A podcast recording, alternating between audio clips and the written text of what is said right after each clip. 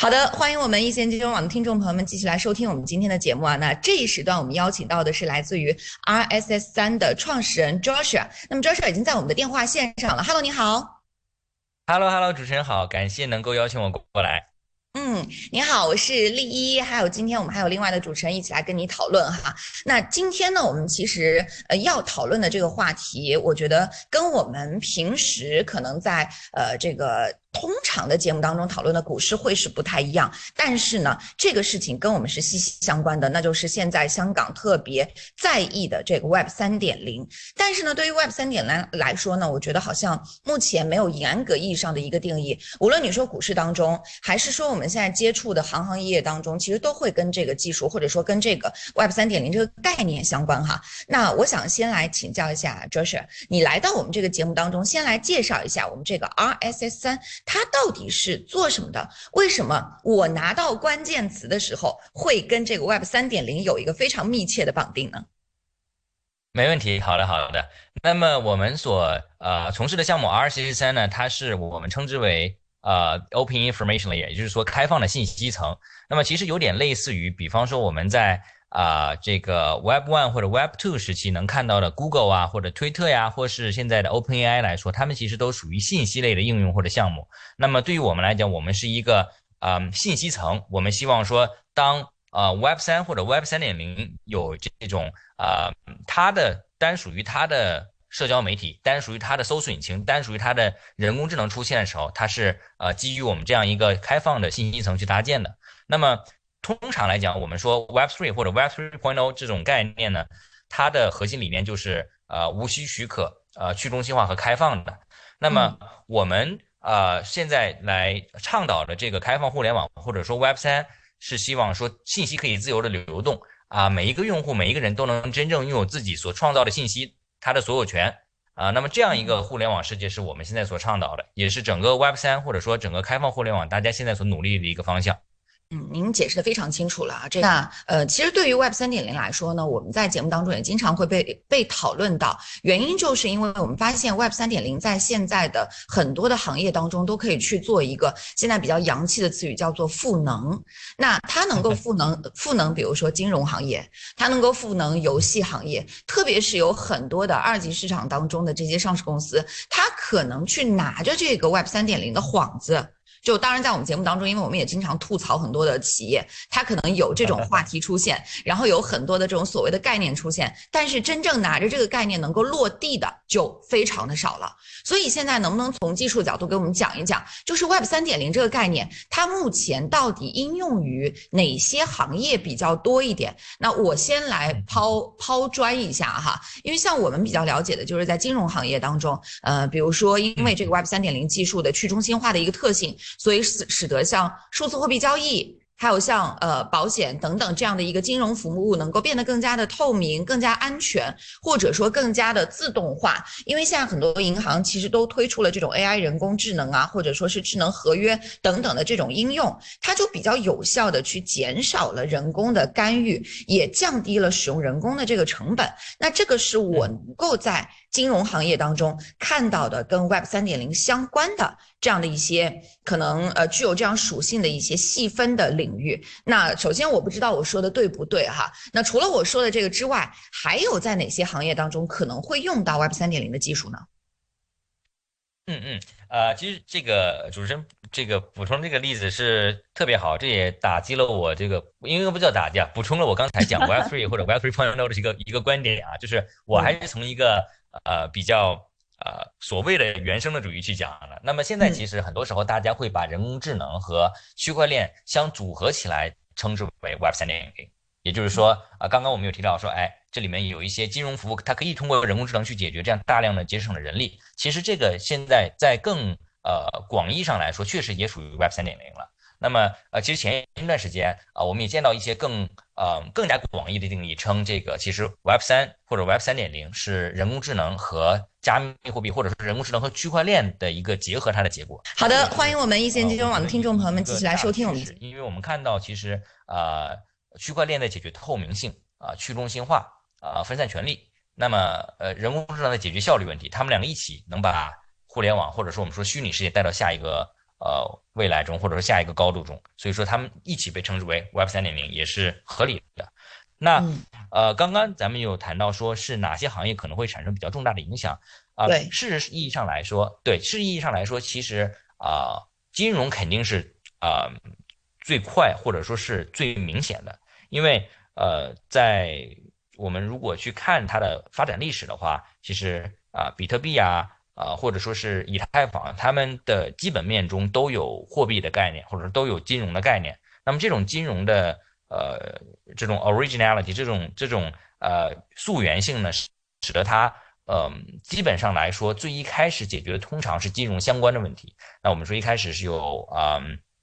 资产发行，后来我们看到有呃二零年开始有 DeFi Summer 啊，我们说有看到大量的这个金融性质的呃工具啊，或者说是金融性质的呃项目出现。那么这里面其中一个比较大的重点就是呃尝试着。帮助降低呃金融的门槛，尝试着帮助帮助减少金融的呃在流通中的摩擦。那么呃这件事情显然是很重要的，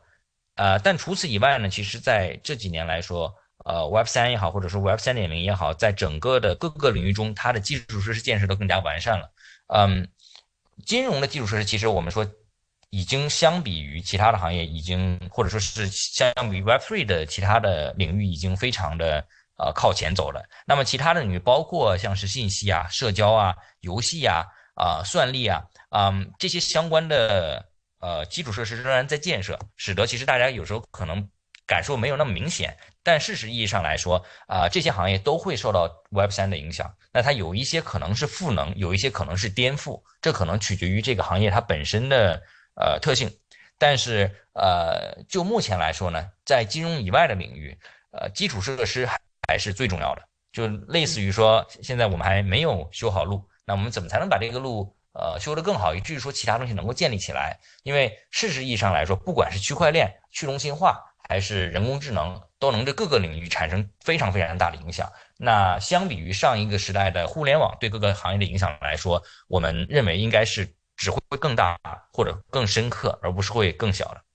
嗯，这个 Web 三对于之前的我们所经历过的这个互联网时代来说，肯定是能够再继续往前走一步的哈。而且这个走很可能很多普通的呃这种呃投投资人啊，或者说是普通的老百姓，他们去理解 Web 三的时候，或者理理解这个 Web 三点零的时候，可能。一时之间还没有办法说把它理解的特别的透彻，但是通过刚刚呃 Joshua 的这个分享，其实我们能够理解到，就是说我的基础设施非常重要，我怎么能够要先修好路，修好路之后我才能够往前走，在往前走的路路上，我才能够在周围，在不同的行业，在不同的这个分叉路口去盖这种高楼大厦，使得我们的在 Web 三点零时代的这个互联网当中能够呃这个行走的更加的自由哈。那这个是刚刚这个呃 Joshua。我们带来的关于 Web 三点零对于哪些行业所带来的产生的影响，那他会认为说，在金融行业当中，可能未来最快，然后也是能够最能够让我们看到的一些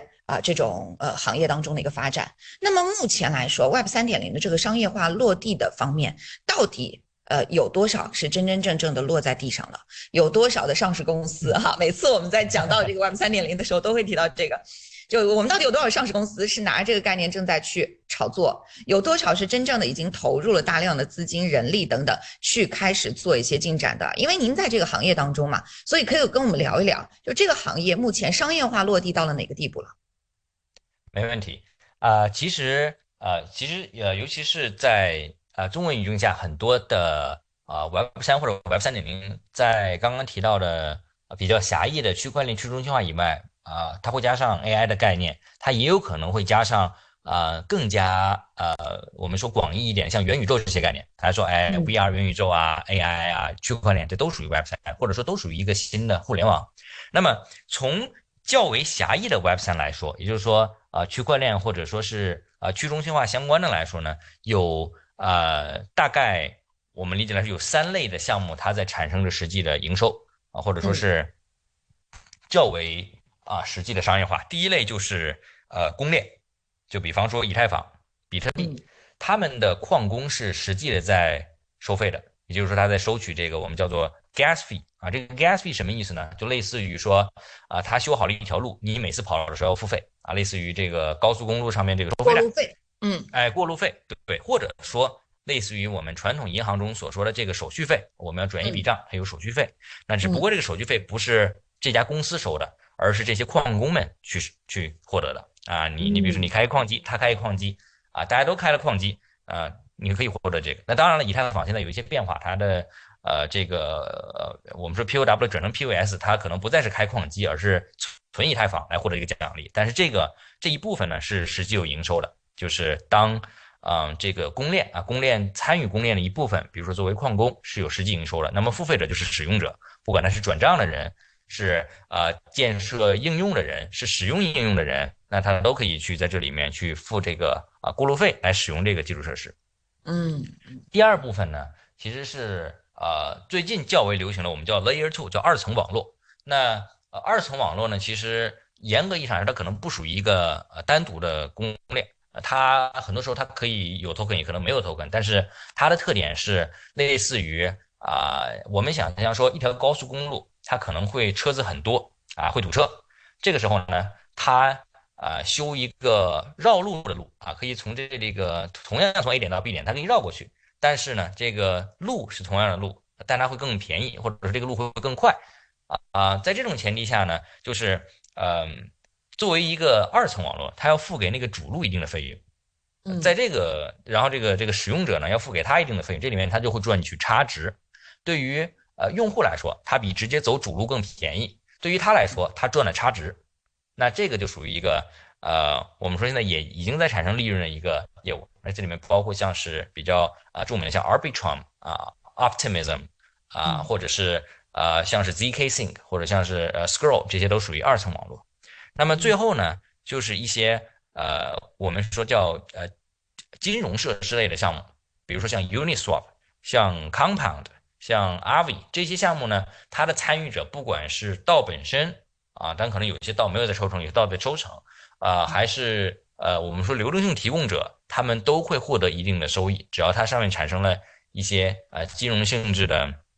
活动，比方说对于 Uniswap，它是一个呃换币的一个协议。那我们说，假设您愿意把呃这个呃美元换成日元，那这里面当你在换换的时候产生的手续费，那可能提供这个流动性的这些呃参与者们可能就会获得一部分，这是实时产生了事实性的产生了利润。那在这三种非常持续的稳定的收益以外呢，像是游戏啊、社交啊、信息啊这些领域，它像刚刚讲的，它的基础设施还不够成熟。这些领域都有时不时的一些爆款应用出来啊，比方说之前我们不知道观众们有没有啊，或者听众们有没有注意过那个 Stepen 啊，那个跑步的应用，或者说最近比较火爆的社交应用叫 Friend Tag 啊，这些其实都有过一定的营收，但它的营收可能没有像金融或者像公链那么稳定，它可能形成一种说，哎，某一段时间非常的夸张，有一段时间可能又下去了，那这就是因为它的整体的我们说基础设施还不够完善，使得它不能像金融一样产生一个非常。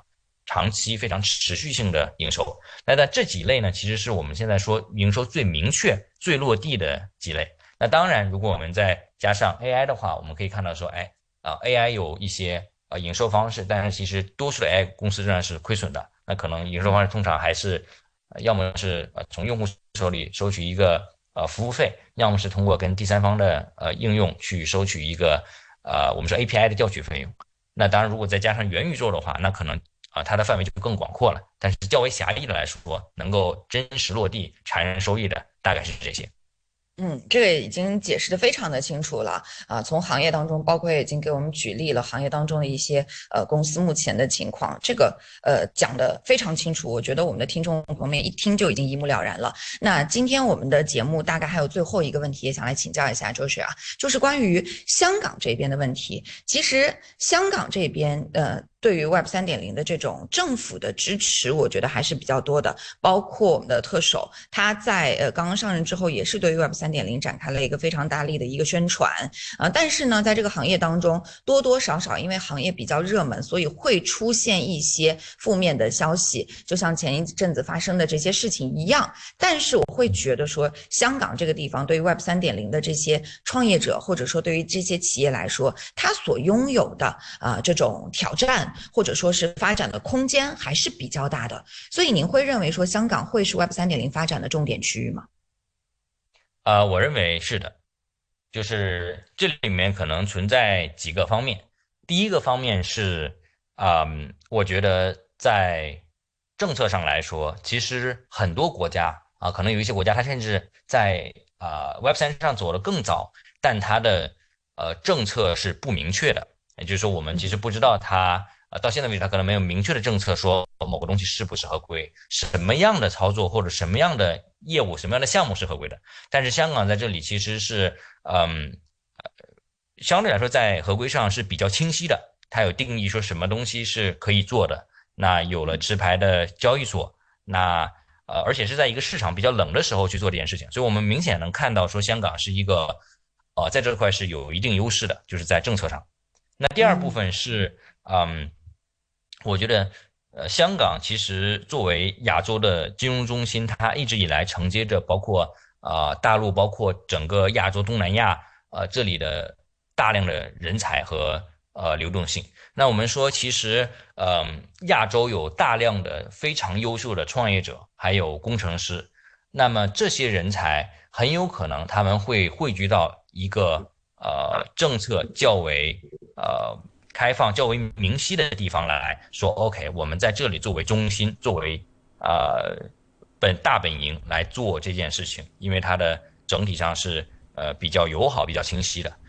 好，那刚刚这个周莎给我们分享了，就是关于现在的大湾区，以及说我们这个呃香港这边 Web 三点零的一个发展哈。那因为时间关系，我们跟呃周莎就讨论到这里哈，非常感谢。那接下来的时间，我们将会邀请到的是来自于国农证券的投资经理方泽桥，呃，来跟我们聊一聊关于现在的这个港股市场。很多人都说已经见底了，那这个底到底有没有出现呢？这个底之后能不能继续的往上走一波呢？那这些问题我们。都留到今天的一线金网的最后一个时段来跟大家分享。